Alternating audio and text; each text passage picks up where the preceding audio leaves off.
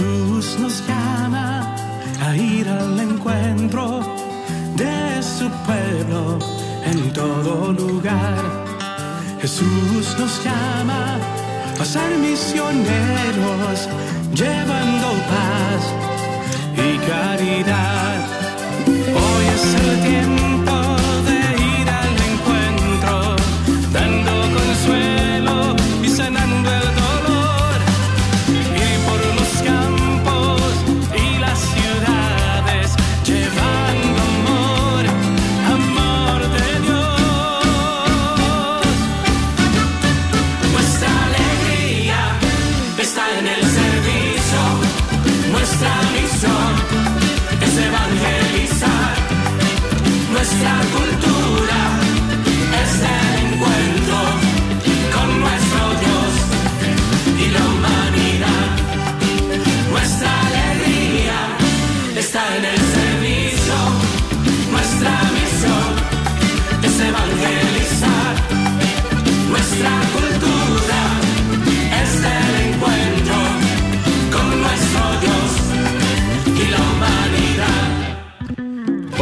Muy buenas tardes, muy bienvenidos a este su programa que tenemos todos los miércoles, miércoles de formación, caminando con Jesús. Le saluda eh, su hermano en Cristo, Juan Carlos Moreno, director de la Oficina de Evangelización, Catequesis y Vida Familiar para la Diócesis de Dallas.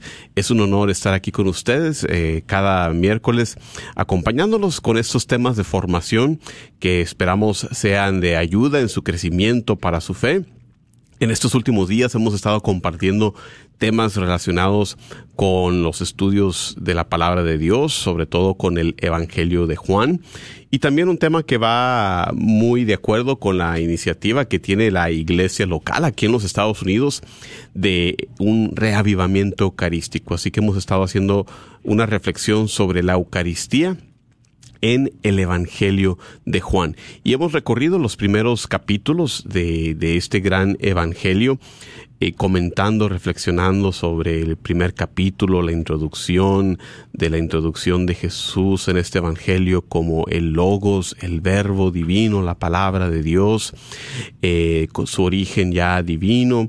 Eh, hemos estado comentando sobre los sacramentos como signos, los milagros de Jesús como signos, o sea, como eventos que tienen un significado propio, sí, pero que nos apuntan hacia algo más, es la perspectiva del Evangelio de Juan. Y el día de hoy también en cabina tenemos aquí con nosotros, preséntate, Fati. A Patricia Vázquez en los controles. Muchísimas gracias por acompañarnos, apoyarnos como siempre cada semana. Así que vamos a dar comienzo, como lo hacemos siempre, con una oración, recordando que estamos siempre en presencia de Dios, para luego pasar a hacer una breve reflexión y luego continuar retomando nuestro tema. Así que nos ponemos en presencia de Dios, en el nombre del Padre, del Hijo y del Espíritu Santo. Queremos darte gracias, Señor Padre Todopoderoso, hoy, mañana y por siempre, por tu amor y tu presencia con nosotros. Tú nos has creado por amor y tú nos has hecho ese llamado a ser tus hijos. Tú quieres eh, tener esa relación con nosotros, quieres que vivamos en comunión contigo y nos has dado todos los medios a través de esta iglesia católica que tenemos la gracia de pertenecer. Queremos pedirte, mande su Santo Espíritu sobre nosotros para iluminarnos, para guiarnos en este caminar terrenal, en este peregrinar en el cual nos acercamos cada vez más hacia ti. Eh, gracias Señor por todos estos dones que aún sin merecerlos tú nos lo has dado. Eh, todo esto lo pedimos en el nombre de nuestro Señor Jesucristo, nuestro Señor. Amén. Del Padre, del Hijo, del Espíritu Santo. Jesús en esta, en esta expresión, yo soy el pan de la vida, resume verdaderamente todo su ser y toda su misión. Esto se verá plenamente al final, en la última cena, Jesús sabe que el Padre le pide no solo dar de comer a la gente, sino darse a sí mismo, partirse a sí mismo, la propia vida, la propia carne, el propio corazón, para que nosotros podamos tener la vida. Lo dijo el Papa Francisco en su alocución antes de rezar la oración mariana del Ángeles, el pasado domingo 8 de agosto del 2021, comentando el Evangelio que la liturgia presenta en el cual se, ve a Jesús que sigue predicando a la gente que ha visto el prodigio de la multiplicación de los panes y a quienes invita a dar un salto de calidad, de calidad para ello, aplica el símbolo del pan a sí mismo. Dice claramente, yo soy el pan de la vida. ¿Qué nos quiere decir Jesús con esto? se pregunta el pontífice, y señala que para vivir se necesita el pan. Quien tiene hambre no pide comidas refinadas y caras, sino pan. Quien no tiene trabajo no pide sueldos altos, sino el pan de un empleo. Jesús se revela como el pan, afirma el, el Papa, es decir, lo esencial, lo necesario para la vida de cada día, no un pan entre muchos otros, sino el pan de la vida. En otras palabras, nosotros, sin Él, más que vivir, sobrevivimos, porque sólo Él nos nutre el alma, sólo Él nos perdona de ese mal que solos no conseguimos superar. Solo Él nos hace sentir amados, aunque todos nos decepcionen. Solo Él nos da la fuerza de amar y perdonar en las dificultades. Solo Él da al corazón esa paz que busca. Solo Él da la vida para siempre cuando la vida aquí en la tierra se acaba.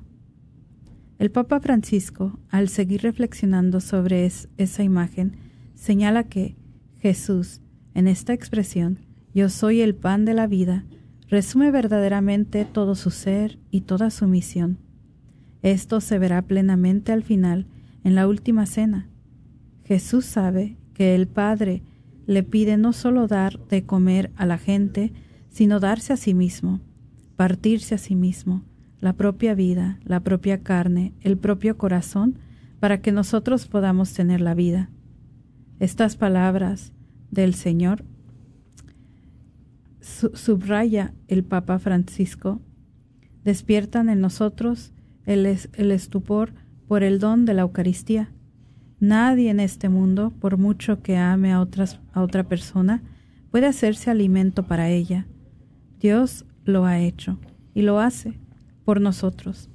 Renovemos este estupor, hagámoslo adornando el pan de vida, porque la adoración llena la vida de estupor. Sin embargo, en el Evangelio evidencia el pontífice, en vez asombrarse la gente se escandaliza. También nosotros quizás nos escandalizamos. ¿No sería más cómodo un Dios que está en el cielo sin entrometerse, mientras nosotros podemos gestionar los asuntos de aquí abajo? Sin embargo, Dios se ha hecho hombre para entrar en lo concreto del mundo y le interesa todo de nuestra vida. Podemos hablarle de los efectos, el trabajo, la jornada, cualquier cosa. Jesús desea esta intimidad con nosotros. ¿Qué no desea? Sin relegado a segundo plano, ser descuidado y dejado de lado o llamado solo cuando tenemos necesidad. Finalmente, el Papa Francisco recuerda que, al menos una vez al día, nos encontramos comiendo juntos, quizás por la noche, en familia, después de una jornada de trabajo o de estudio. Sería bonito, invita el Papa, antes de partir el pan, invitar a Jesús, pan de vida, pidiéndole con sencillez que bendiga lo que hemos hecho y lo que no hemos conseguido hacer. Imitémosle a casa, recemos de forma doméstica. Jesús estará en la mesa con nosotros y seremos alimentados por un amor más grande que la Virgen María, en la cual el Verbo se ha hecho carne, nos ayuda a crecer día tras día en la amistad con Jesús, pan de vida. Continuamos nuestro programa con la pregunta del día. ¿De qué manera puede, puedo yo, al recibir a Jesús, el pan de vida en la Eucaristía, ser pan con otros? Muchísimas gracias, eh, por estas palabras, por esta reflexión del, Papa Francisco. Y la pregunta para nosotros el día de hoy, reflexionando en este capítulo 6, eh, comenzando con el versículo 35 del Evangelio de Juan, esta pregunta, ¿de qué manera puedo yo, al recibir a Jesús, el pan de vida en la Eucaristía, ser pan para otros? Llámanos con tu reflexión. 1-800-701-0373, 1-800 701-0373. Y es que, pues, ese es nuestro llamado en la vida, mis hermanos y hermanas. Eh, al nosotros participar en la Eucaristía, sí alimentamos nuestra relación con Dios, sí es para nuestro crecimiento en la fe, pero hay que recordar que el participar de la Eucaristía nos compromete con los demás. Es un compromiso de fe al nosotros participar de la Eucaristía sobre todo con los más pobres. Las Sagradas Escrituras siempre nos recuerdan nuestra, nuestro énfasis, nuestra ayuda, nuestra mirada, como lo hacía Jesús, hacia el pobre, hacia la viuda, hacia el huérfano. Entonces, esa es nuestra pregunta para el día de hoy. ¿De qué manera nosotros, cristianos católicos, al participar en la Eucaristía, que, es Jesús el pan de vida, nos alimentamos para entonces llenos de este alimento espiritual, reforzados con esta fuerza de la gracia de Dios que recibimos, cómo nosotros nos volvemos también pan para otros, cómo ayudamos a los demás, cómo en la Eucaristía eh, nosotros cumplimos ese compromiso. Llámanos 1-800-701-0373 para que nos compartas tu testimonio. Y nosotros continuamos también donde nos quedamos en el, en el programa anterior, hace dos semanas. Si estás eh, acompañándonos leyendo tu Biblia en tu casa, estamos en el Evangelio de Juan, capítulo 6, y nos quedamos comenzando en este versículo 35, donde escuchamos la palabra de Dios que nos dice Jesús, Yo soy el pan de vida. El que venga a mí no tendrá hambre, y el que cree en mí no tendrá nunca sed pero ya se lo he dicho. Me han visto y no creen. Todo lo que me dé el Padre vendrá a mí, y al que venga a mí no lo echaré fuera, porque he bajado del cielo no para hacer mi voluntad, sino la voluntad del que me ha enviado. Y esta es la voluntad del que me ha enviado, que no pierda nada de lo que Él me ha dado, sino que lo resucite el último día porque esta es la voluntad de mi Padre, que todo el que vea al Hijo y crea en Él tenga vida eterna, y que yo lo resucite el último día. Son las palabras de nuestro Señor Jesucristo en el testimonio de Juan el Evangelista. Yo soy el pan del cielo, crean en mí. Y esto es lo que ha estado eh, haciendo Jesús eh, en, los pasajes anteriores a este momento, demostrándonos su identidad, quién es Él. Veamos su primer signo en las bodas de Caná, convirtiendo esa agua en vino. También lo veíamos aquí en el capítulo 6, con esa calma de la tempestad. Jesús es Señor sobre los poderes de la naturaleza. Él es verdadero hombre, verdadero Dios, como nos enseña nuestra fe católica. Él es el pan de vida. A Él es a quien debemos de acudir. Toda hambre, toda sed humana, todo lo que nuestro corazón busca, nos decía San Agustín, que nuestro corazón tiene un hoyo del tamaño de Dios, que lo buscamos llenar de diferentes maneras, con vicios, con diversiones, con distracciones, pero nada de eso últimamente nos llena. Quizás nos distraiga, quizás nos entretenga en esas cosas por unos instantes, pero no nos llenan porque ese corazón, ese hoyo en el corazón, solamente Dios lo puede llenar. El que venga a mí no tendrá hambre. Por eso acudimos a Él en la Eucaristía, para poder llenarnos de Él. El que crea en mí no tendrá nunca sed tenemos hambre y sed de Dios, y es aquí en la Eucaristía donde saciamos esta hambre. eh, todo el que ve del Padre vendrá a mí, y al que venga a mí no lo echaré fuera. Jesús ha venido a hacer la voluntad del Padre y nos enseña la obediencia. Él mismo nos dice, no vine a hacer mi voluntad, sino la voluntad del que me ha enviado. Y así nosotros también, los que esperamos dar algún servicio, algún ministerio a la iglesia, pues también tenemos que tener esa misma actitud de no, no actuar de nuestra propia voluntad, sino de acuerdo a la voluntad del que nos ha enviado. Jesús, a través de sus ministros, nuestros sacerdotes, nuestros obispos, los sacerdotes en unión con Él, eh, y así sucesivamente, sin escuchar nuestra propia voluntad, sino la de las personas que están a cargo. Y tenemos aquí también esa importante promesa de la vida eterna. El que todo el que vea al Hijo y crea en Él tenga vida eterna y que yo lo resucite el último día. Es la promesa de nuestro Señor Jesucristo, de que teniendo fe en Él y participando de esta Eucaristía que Él está aquí estableciendo, tenemos la promesa, la garantía de la vida eterna, mis hermanos y hermanas. Por eso nosotros eh, que tenemos la fe de compartir esta fe católica, debemos siempre de vivir con esa perspectiva de gratitud por este don de la gracia, por este don de la vida eterna, del cual ya tenemos anticipo. Ya estamos viviendo de manera anticipada esa vida eterna que esperamos alcanzar hacia el final de nuestros días porque así nos lo ha prometido nuestro Señor Jesucristo. Él es el pan del cielo, hay que creer en Él. Y viendo eh, ahora también la audiencia en tiempos de Jesús, volviendo a esa escena, podemos ver que, que los que estaban ahí presentes, los judíos, entendieron lo que estaba diciendo Jesús por la manera en que ellos responden. Veamos el texto sagrado una vez más, capítulo 6, en el versículo 41. Vemos que los judíos murmuraban de él, porque habían dicho, yo soy el pan que ha bajado del cielo, y decían, ¿no es este Jesús, hijo de José, cuyo padre y madre conocemos? ¿Cómo puede decir ahora, he bajado del cielo?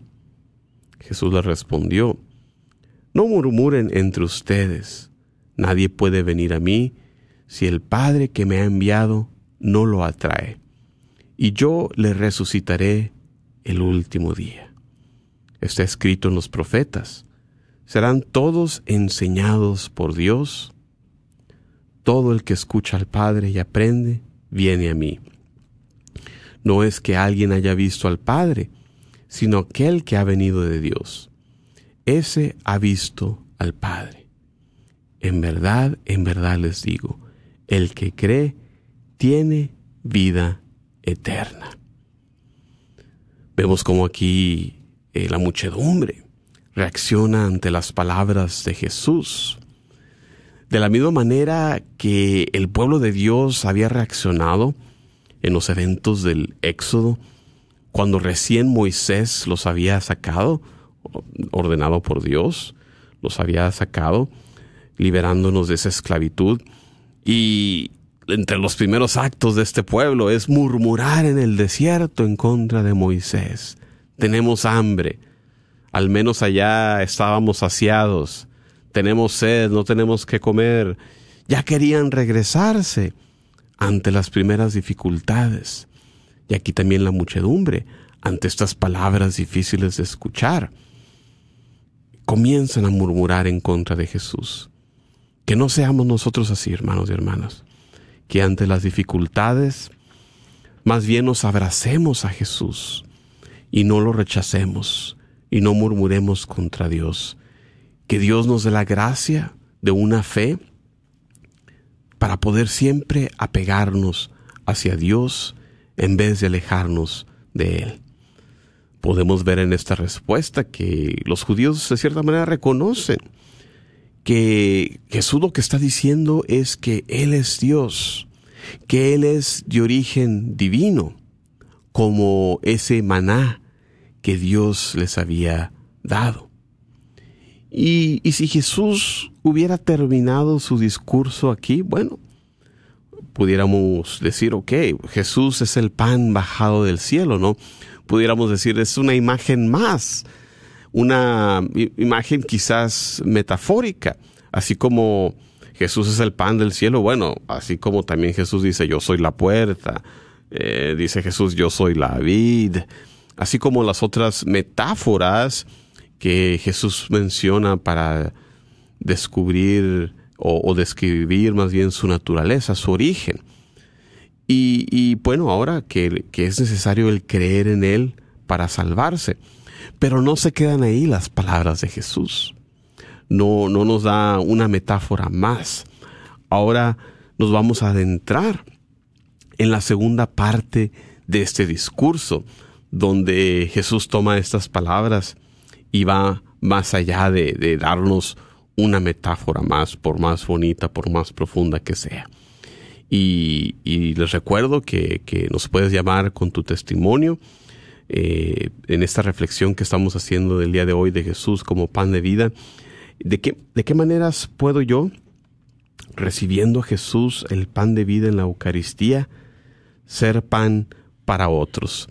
Y, y es que tenemos que ser personas eucarísticas eh, como católicos eh, es el punto alto de nuestra fe. No podemos dejar de asistir a la, misa, sobre todo los domingos, y de participar de la Eucaristía y seguir siendo buenos católicos. O sea, esa es la marca central de, de nuestra fe, nuestra participación de la Eucaristía, porque eso es lo que nos da fuerzas.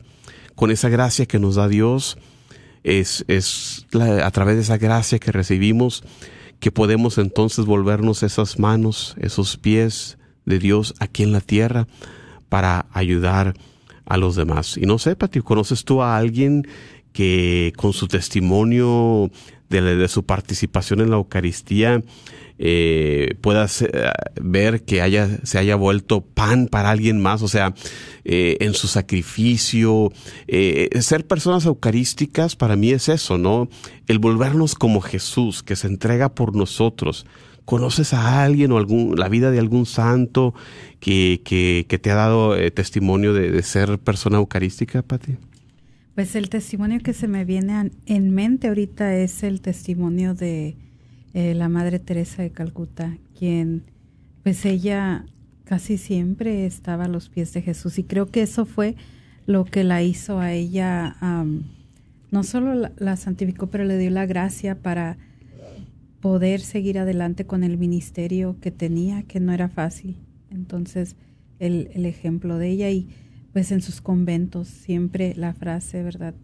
I thirst, yo tengo sed. Entonces, eh, es, no es solo la sed de, beber, sino la sed de, Jesús Eucaristía y, creo que es ella es la que se me viene en mente. Sí, sí, muy buen ejemplo de, cómo para ella la Eucaristía le permite y, nos permite a nosotros, si, si abrimos nuestro corazón a Dios, de ver el rostro de Dios en el pobre, de ver el rostro de Dios en el enfermo, eh, de poder encontrarnos a Dios, pues aún dentro de, de nuestro diario vivir, ¿no? Eh, hay otras personas, otros santos también como Santa Teresita, ¿no? del Niño Jesús, que, que en ese little way, en ese pequeño caminar, eh, en esa fe alentada por la Eucaristía, pues es capaz de, ver Jesús en lo cotidiano, eh, no es necesario, a veces, no sé, tenemos en nuestra propia conversión, en nuestro propio fervor, a veces tenemos ideas medio locas de, de, irnos a, predicar, a irnos de misioneros a otros lados, pero si no somos capaces de ver Jesús, a ver a Jesús en las personas que nos rodean, eh, en nuestros propios familiares, en, en, en, nuestros esposos, en nuestros hijos, pues difícilmente lo vamos a encontrar en todos lados. Así que tú cuéntanos también de qué manera puedes al recibir a Jesús pan de vida en la Eucaristía, cómo te puedes volver pan para otras personas. Cuéntanos en el 1-800-701-0373, el teléfono a llamar, 1-800-701-0373. Y mientras esperamos tu llamada, continuamos con eh, nuestra reflexión de la palabra de Dios. Estamos entrando en la segunda parte del discurso eucarístico. Si está siguiéndonos en casa, estamos en el Evangelio de Juan capítulo 6, comenzando en el versículo 48, donde nuestro Señor Jesús en el testimonio del evangelista nos dice, Yo soy el pan de vida. Sus padres comieron el maná en el desierto y murieron. Este es el pan que baja del cielo, para quien lo coma no muera. Yo soy el pan vivo bajado del cielo. Si uno come de este pan, vivirá para siempre. Y el pan que yo les voy a dar es mi carne por la vida del mundo. Y aquí con el versículo 49, con esto Jesús responde a ese desafío que le había entablado su audiencia. ¿Qué signos realizas? Les, habían preguntado. ¿Qué signos realizas tú? Porque nuestros padres comieron pan del cielo. Y Jesús le dice, sí, así fue, pero murieron. Aquí por primera vez Jesús menciona el comer y lo pone contrastándolo con el maná.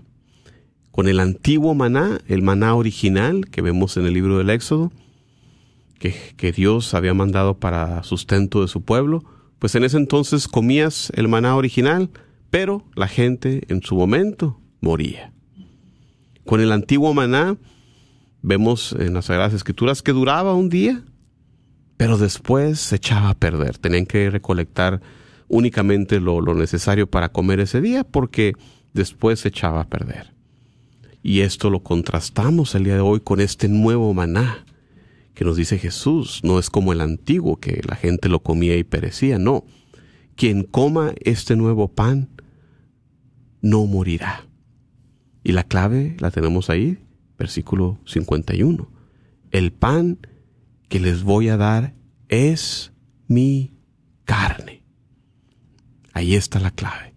De nosotros, nuestra fe como católicos, de, de creer que Jesús está verdaderamente presente en la Eucaristía. Cuerpo, sangre, alma y divinidad. ¿Nos está describiendo aquí Jesús algo metafórico? ¿Su sacrificio, su carne como algo metafórico? No, no es así. Él realmente nos da su cuerpo en la Eucaristía. Continuamos, versículo 52. Discutían entre sí los judíos y decían, ¿cómo puede éste darnos a comer su carne? Jesús les dijo, en verdad, en verdad les digo, si no comen la carne del Hijo del Hombre y no beben su sangre, no tienen vida en ustedes. El que come mi carne y bebe mi sangre, tiene vida eterna, y yo le resucitaré el último día. Porque mi carne es verdadera comida, y mi sangre verdadera bebida. El que come mi carne y bebe mi sangre, permanece en mí y yo en él. Lo mismo que el Padre que vive me ha enviado, y yo vivo por el Padre, también el que me coma vivirá por mí. Este es el pan bajado del cielo, no como el que comieron sus padres y murieron. El que coma este pan vivirá para siempre. Esto lo dijo enseñando en la sinagoga en Cafarnaúm. Vemos cómo aquí su audiencia, los judíos, entendieron claramente, ellos sí entendieron, hay cristianos el día de hoy que no lo ven así, pero nosotros vemos cómo su audiencia en aquel entonces entendió que Jesús hablaba claramente de su cuerpo. Ellos no se quedaron tranquilos, dijeron, no, no se preocupen, Jesús está hablando de manera metafórica, no, no quiere decir que su cuerpo, no. Ellos lo entendieron, vean su reacción. ¿Cómo puede éste darnos a comer su carne? Eh, obviamente el, el canibalismo, tanto en aquel entonces como hoy, pues sería algo eh, que, sería horroroso, ¿no? ¿Cómo, ¿Cómo puede alguien pedirnos participar de un canibalismo? Y entonces ellos lo entendieron. ¿Y por qué tú y yo el día de hoy algunos cristianos eh, no católicos también dicen que, que, fue algo metafórico. No, ellos lo entendieron y nosotros lo tenemos que entender también, porque Jesús también por su cuenta no, no les dice, no, no, no, no me están entendiendo, es algo simbólico, eh, entiéndanme bien, no, ¿qué es lo que dice? Versículo 53. En verdad, en verdad les digo, o en algunas traducciones, amén, amén les digo, que es una fórmula para reafirmar solemnemente lo que está diciendo. Es, es, es como un, un tipo de, de, juramento. En verdad, en verdad les digo. Está recalcando, entiéndanlo bien. Si no comen la carne del Hijo del Hombre y no beben su sangre, no tienen vida en ustedes. Por eso la iglesia, siempre a partir de estas palabras de Jesús, ha recalcado y enfatizado la absoluta necesidad de participar de la Eucaristía. Es, es necesario para nosotros como católicos cristianos el participar de la Eucaristía. No nos podemos salvar aparte de este gran sacramento. Y también insiste en la necesidad del bautismo, ¿verdad? Porque antes de participar de la Eucaristía tenemos que ser bautizados. Por eso estos dos sacramentos siempre tienen una primacía, el, bautismo por ser el primero, la puerta de entrada al banquete y obviamente la Eucaristía porque no, no es un sacramento como los demás que nos dan la gracia, sino que también nos dan al autor mismo de la gracia, nos dan a Jesús mismo a través de este sacramento. Entonces Jesús no los corrige, sino que al contrario, afirma solemnemente el hecho de que es su, es su carne lo que es compartido en la Eucaristía y la necesidad de comer de su carne y beber de su sangre. Eh, es el testimonio de nuestro Señor Jesucristo. Así que estamos esperando también tu llamada para que nos compartas de qué manera nosotros, al recibir a Jesús, el pan de vida en la Eucaristía, podemos ser pan para otros. Compártenos tu testimonio 1-800-701-0373. 1-800-701-0373. Y, y pues nos falta mucho que hacer, Pati, yo creo, en este aspecto. Por eso eh, la iglesia nos, nos está llamando aquí en los Estados Unidos a este reavivamiento eucarístico que, nace a partir de una encuesta que se realizó hace unos cuantos años ya, donde se le preguntaba a católicos, no, no, no creas que a personas en la calle, sino que a católicos que, que van a misa, se les preguntaba sobre su creencia, su fe en la presencia real de Jesús en la Eucaristía. Y, y, por ahí la mitad de ellos creía que era algo simbólico. E imagínate, una vez más, personas que, van a misa, católicos de misa, no, no personas en la calle. Entonces, eh, tristemente, eh, es una realidad que nos encontramos en la iglesia del día de hoy y por eso nos anima la iglesia a, un periodo de reavivamiento en esta fe y, y eso va para todos nosotros. Eh, si tú, radio escucha, estás en un ministerio, asegúrate de que en ese ministerio se haga hincapié a la Eucaristía, que sea lo que sea que tú hagas, si eres un, eh, un ministerio de oración, que, que, el propósito de ese ministerio, sea el que sea, sea el de llevarnos a la mesa eucarística, que sea lo que sea, que tenga un elemento siempre de ayudarnos a los participantes de ese ministerio a crecer en amor a Jesús Eucaristía porque es ahí donde Él está presente entre nosotros, es ahí donde Él ha cumplido su promesa, de donde dos o tres nos reunamos en su nombre, Él estaría ahí en medio de nosotros.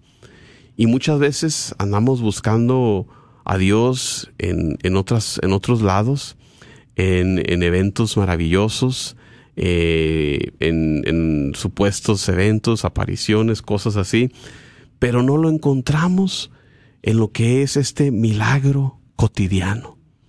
Porque realmente es un milagro que eh, el pan y el vino que se convierten por la oración del sacerdote, por la acción del Espíritu Santo, se convierten en el cuerpo y la sangre de Jesús. Es algo milagroso que pues se nos hace poca cosa, porque ya no lo vamos a, a visitar en la capilla, ya no vamos a hacer una breve hora de, adoración, ya estamos muy ocupados, pero sí hacemos tiempo para otras cosas, ¿no? Para buscar, eh, no sé, otros eventos, no sé, más aparatosos, más vistosos, mientras que Jesús en la capilla ahí nos está esperando, mientras que en la misa ya no le ponemos esa misma atención. Así que eh, siempre, siempre la exhortación a, a, que en tu ministerio, sea el cual sea, eh, ayudas, ayudes a la gente a profundizar en el misterio de la Eucaristía. 1-800-701-0373 para que nos compartas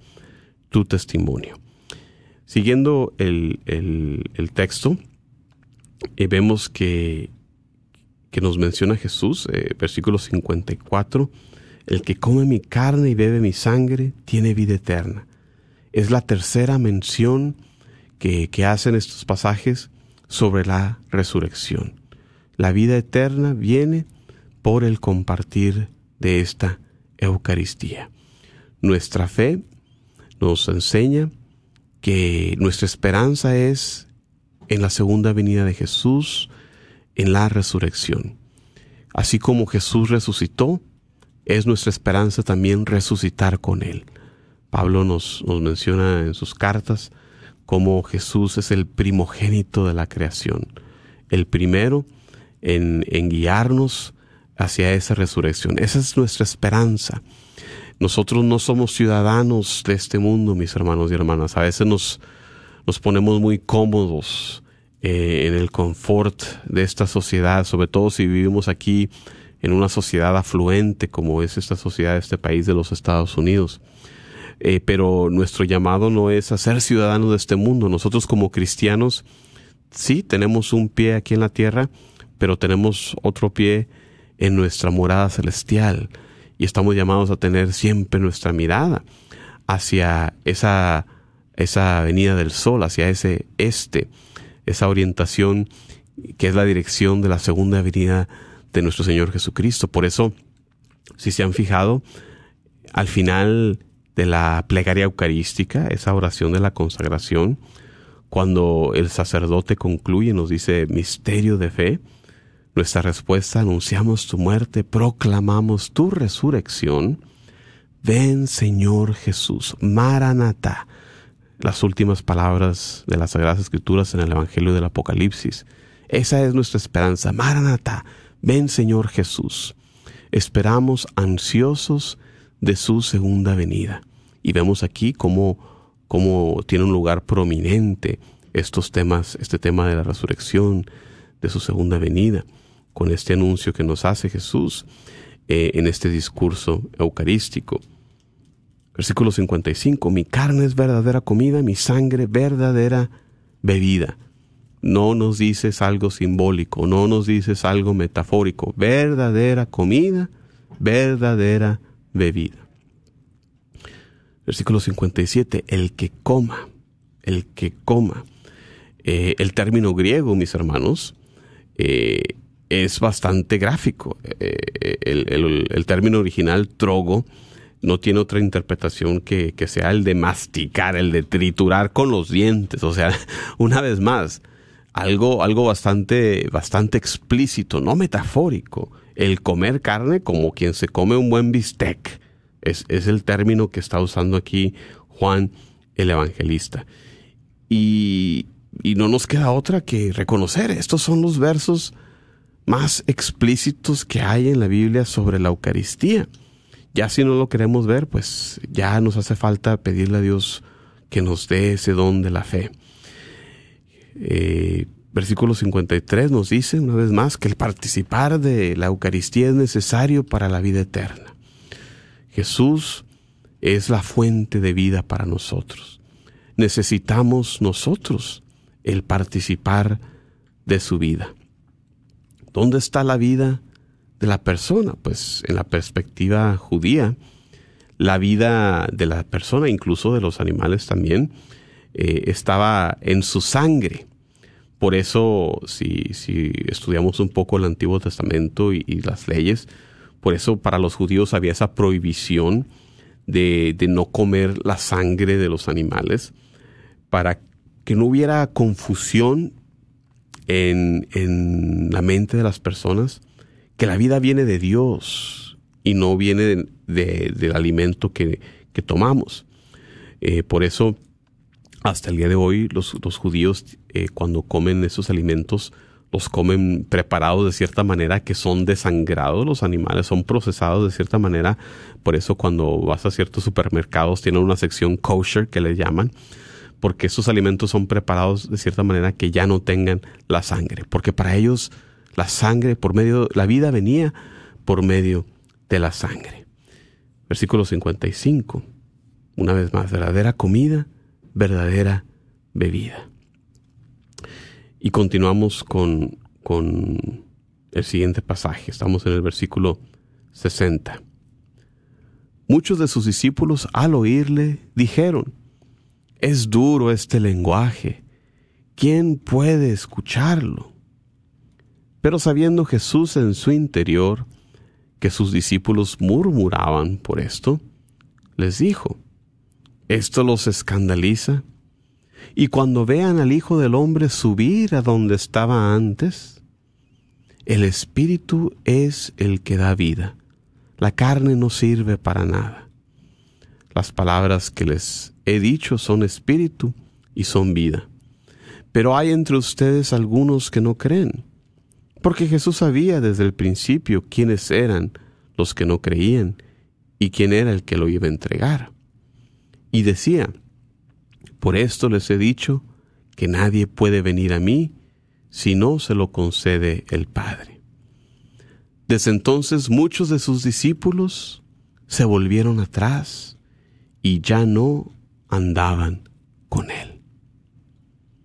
Qué interesante esta reacción eh, que veíamos primero de las multitudes, de los judíos, y ahora la reacción incluso de las personas que venían siguiendo a Jesús.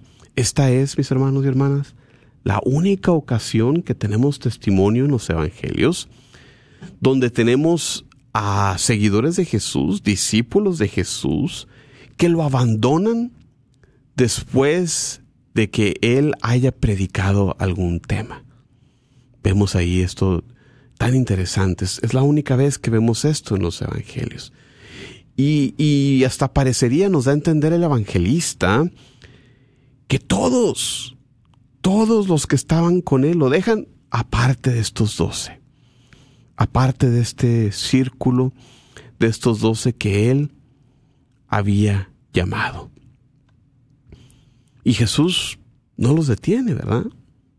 No les dice, no les corrige, no, no, no, me están entendiendo mal, es algo metafórico, es algo simbólico, como explican unas personas el día de hoy. No, Él no hace eso.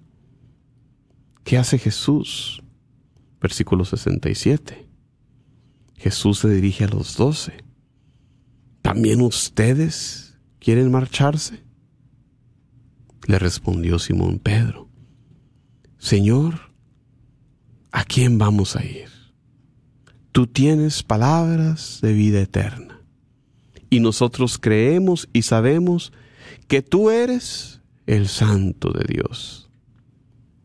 Jesús le respondió, ¿No les he elegido yo a ustedes los doce? Y uno de ustedes es un diablo. Hablaba de Judas, hijo de Simón Iscariote, porque éste lo iba a entregar. ¿A quién iremos? Versículo 68. ¿A quién iremos? Pedro no lo entiende completamente las palabras de Jesús cuando les dice tienen que comer de mi cuerpo, tienen que beber de mi sangre. No lo entiende Pedro. Y, si somos sinceros, ¿verdad? ¿Quién de nosotros comprende en su plenitud el misterio de la presencia real de Jesús en la Eucaristía? Nadie de nosotros lo entiende. Por más formación, por más años de teología que hayas estudiado. Lo entendemos a medias, lo entendemos eh, en sombras, con algunos destellos de luz.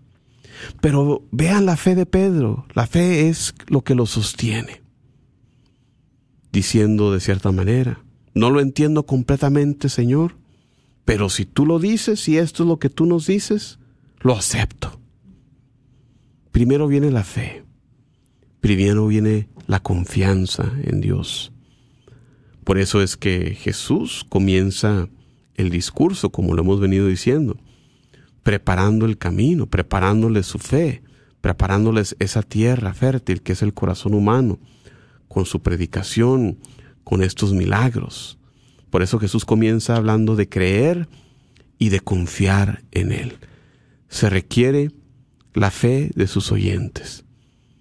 Por eso nuestra oración constante también debe ser lo que vemos en la Sagrada Escritura.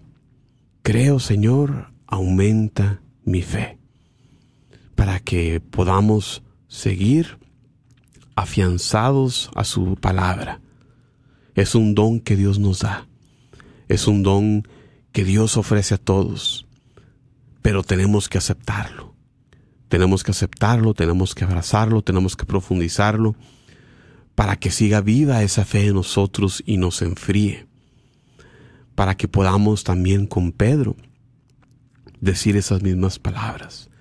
Y, la realidad es que se requiere ese tipo de fe para nosotros hoy en día para nosotros que pretendemos participar de este misterio del cuerpo y la sangre de Cristo presentes en la Eucaristía, que como les decía es un milagro cotidiano. Se requiere ese mismo tipo de fe que Pedro demuestra aquí en las Sagradas Escrituras.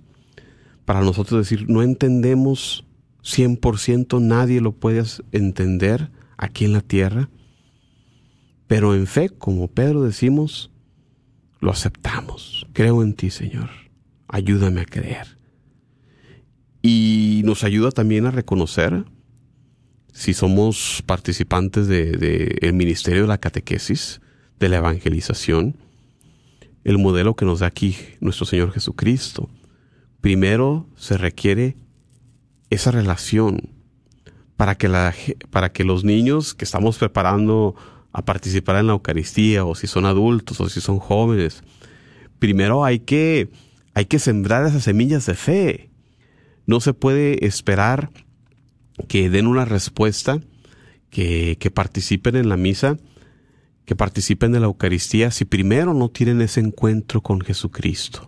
Si primero no se da esos inicios de la fe. Yo creo que es lo que muchas veces nos falta en nuestros ministerios de catequesis, en nuestros ministerios de formación. Eh, queremos llegar ya directamente a la Eucaristía, a la transubstanciación, a, explicar estas maravillas que son de nuestra fe. Pero, ¿qué es lo que vemos?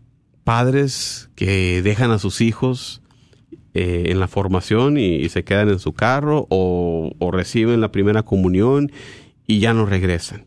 ¿Por qué es esto? Porque no nos preocupamos de fomentar la fe en ellos también, de que no vengan únicamente por costumbre, únicamente porque la abuelita eh, lo demandó, lo pidió, lo exigió, o, por algunas razones que, bueno, eh, Dios yo creo que se presta de todas estas razones, sean buenas o sean malas a nuestros ojos, Él se presta de todas estas cosas para, para entrar en comunión con nosotros, pero yo creo que nuestra labor, sobre todo si trabajamos en estos ministerios, es eso, de, primero establecer esa relación con Dios, que tengan un encuentro con Él, porque sin este encuentro nada tiene sentido.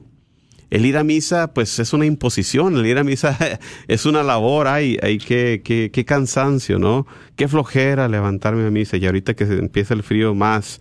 No, primero tenemos que trabajar así como lo hizo Jesús, como lo hemos visto aquí eh, en el Evangelio de Juan, en fomentar la fe de estas personas. Invita a, estas, a estos padres a un retiro, a que tengan un encuentro con Jesús. Invítalos a estos ministerios donde se proclama el querigma, donde se proclama la presencia de Dios vivo entre nosotros, para que se siembre esa semilla. No, no se puede forzar las cosas. A veces nos frustramos, a veces nos enojamos, nuestra labor, mis hermanos y hermanas, pues es el de invitar, el de exhortar, eh, a veces nos enojamos, no vienen los padres, no queremos este, forzarlos a hacer esto y no quieren. Pues es que no se pueden forzar estas cosas. Es, es don de Dios que nos da. La persona tiene que decir que sí. Entonces, para, para que las personas puedan beneficiarse de esta fe, para que puedan dar ese sí, para que puedan recibir esta gracia de la Eucaristía, como tú y yo, Radio Escucha, que, que me imagino que si estás tomándote de tu tiempo aquí entre tus quehaceres, es porque crees en Dios, es porque quieres conocerle. Bueno, tú y yo hemos tenido el beneficio de ese encuentro con Dios y yo creo que era parte de nuestra labor como cristianos por nuestro bautismo es el de invitar a otras personas a que también vengan y vean lo bueno que es el Señor. Así que eh, eh, esta es la invitación que tenemos nosotros como bautizados a unirnos a la misión de la iglesia, de proclamar la buena nueva, de nosotros que recibimos la Eucaristía, pues no se queda ahí esa gracia, no se queda ahí ese evento. Hacia al final de la misa, siempre si hay un diácono presente, siempre se nos da esa cometida.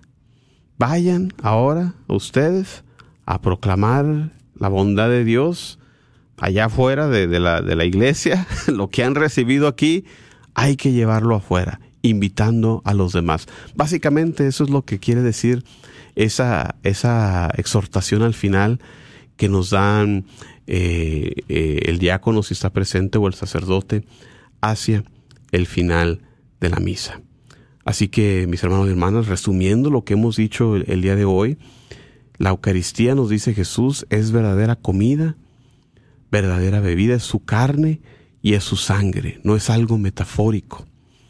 Para que la gente pueda creer, como lo ha hecho Jesús, primero tiene que haber fe.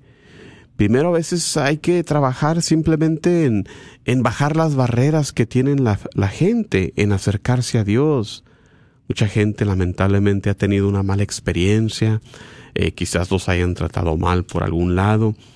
A veces eh, se empieza con una sonrisa, con, con unas palabras de aliento, de, de recibirlos bien, para que se bajen esas barreras que se han puesto, esas paredes, y que pueda haber la posibilidad de que vengan al encuentro con Dios.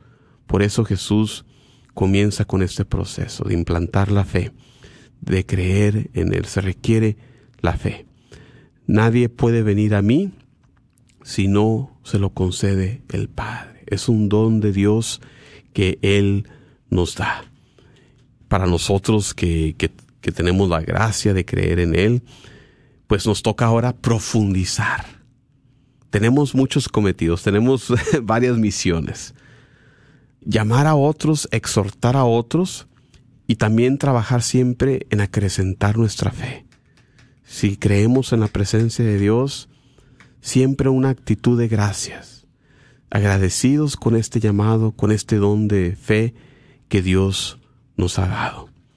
Em, mis hermanos y hermanas, aquí nos quedamos en, en el versículo 71, y ya en el final del capítulo 6 para cerrar eh, este tema la semana que entra con otras menciones de la Eucaristía en los demás capítulos del Evangelio de Juan, así que yo creo que va a ser eh, quizás ya nuestro último programa sobre la Eucaristía en el Evangelio de Juan. Eh, queremos darte las gracias por acompañarnos el día de hoy con este tema y nos despedimos una vez más recordando que estamos en presencia de Dios con una oración en nombre del Padre, del Hijo y del Espíritu Santo. Queremos darte gracias, Señor, una vez más por tu presencia entre nosotros, por darnos esta oportunidad de hablar sobre este gran don que tú nos has dado, de dejarnos la presencia real de tu Hijo Jesucristo en la Eucaristía.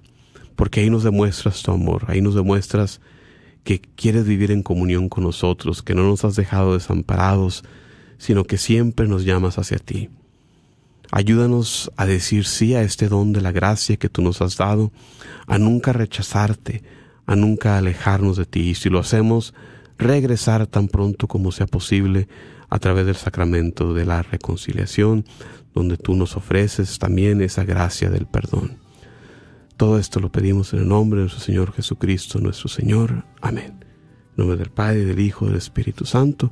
Muchísimas gracias. Dios los acompañe. Nos vemos en el siguiente programa. De su pueblo en todo lugar. Jesús nos llama a ser misioneros, llevando paz y caridad. Hoy es el tiempo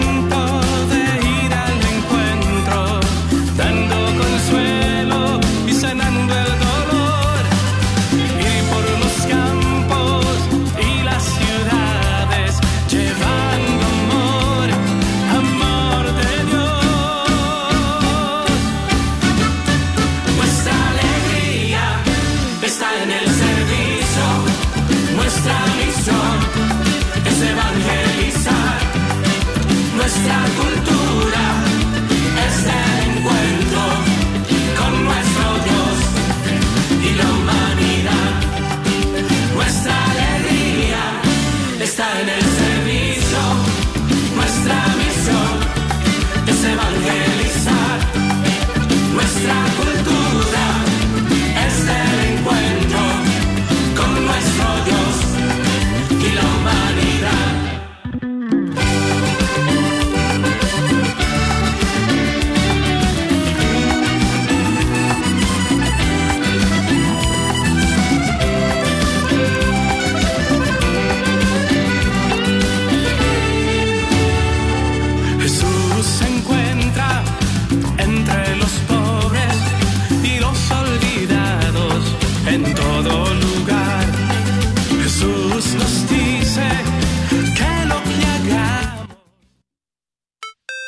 dificultades con tu aire acondicionado? Panuelos AC and Heating está aquí para ayudarte. Ofrecemos varios servicios como instalaciones completas de unidades y reparaciones, entre otros. Tenemos precios accesibles, licencia y estamos asegurados. Para más información, llama al 214-762-7545. 214-762-7545. Este es un patrocinio para la red de Radio Guadalupe. Llega a Dallas el Padre Chilo. ¿No estoy yo aquí que soy tu madre? Un día de retiro de reflexión con el Padre Chilo. Este próximo 3 de diciembre en la parroquia de San Francisco de Asís, en Frisco, Texas. Un día de preparación para la gran fiesta a nuestra patrona, Santa María de Guadalupe. Los boletos ya están disponibles en las tiendas católicas del área. Santa Faustina frente a la parroquia de San Juan Diego. Librería parroquial en Oak Cliff. Tienda católica Shalom en Garland, Texas. Tienda católica El Sagrado Corazón dentro del Wagner Bazar. Y la tienda Catholic Art and Gifts en la Balwood, en Farmers Branch. No esperes hasta el último y no te quedes fuera. Más informes al 214-653-1515.